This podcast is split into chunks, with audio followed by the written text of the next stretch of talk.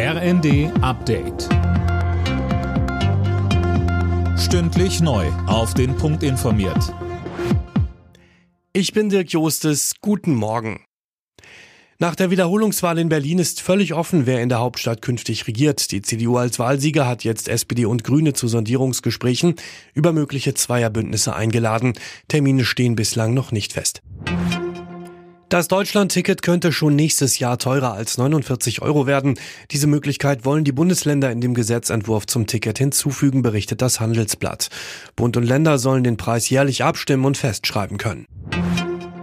Der geplante Rauswurf von Hans-Georg Maaßen aus der CDU ist ein unfaires Spiel. Zumindest sieht das der Ex-Verfassungsschutzchef selbst so. Jana Klonikowski.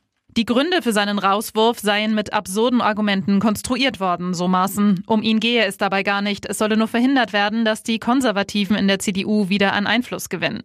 Egal, was er davon hält. Das Parteiausschlussverfahren kommt. Das hat der CDU-Vorstand einstimmig beschlossen. Begründet wurde der Schritt damit, dass Maaßen sich unter anderem immer wieder antisemitisch und verschwörungstheoretisch geäußert hat. CDU-Chef Merz sprach von einer Brandmauer gegen rechts. Dresden hat an die Zerstörung im Zweiten Weltkrieg erinnert. Rund 10.000 Leute haben sich gestern Abend an einer Menschenkette in der Innenstadt beteiligt, mit dabei auch Dresdens Oberbürgermeister Dirk Hilbert. Für ihn ist die Menschenkette gerade jetzt ein wichtiges Zeichen. Er sagte uns. Wenn wir ein Jahr zurückdenken, hätte keiner gedacht, ähm, dass wir wenige Autostunden von Dresden wieder einen Krieg erleben müssen. Umso wichtiger ist da gemeinschaftlich zusammenzustehen, auch zu signalisieren. Gerade wir in Dresden wissen, welches Leid gerade für die Zivilbevölkerung von Kriegen ausgehen.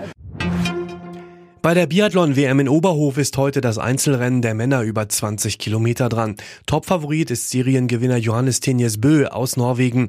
Die Deutschen haben eher Außenseiterchancen. Alle Nachrichten auf rnd.de